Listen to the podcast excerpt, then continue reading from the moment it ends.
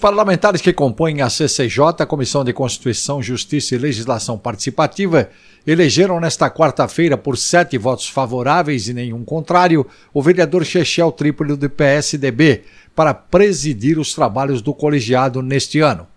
Após a deliberação, o presidente eleito se manifestou sobre sua condução ao cargo, agradecendo aos votos recebidos. Também ficou definido que a eleição para a vice-presidência ocorrerá na próxima reunião do colegiado.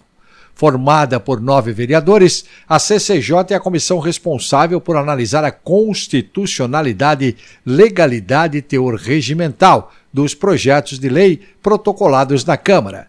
Sem o parecer da comissão, as propostas não podem tramitar na Casa. Também está sob responsabilidade da CCJ avaliar sugestões de proposições encaminhadas por entidades civis, como sindicatos, órgãos de classe, associação e organizações não governamentais. As reuniões devem ocorrer às quartas-feiras, às 14 horas, no auditório Prestes Maia.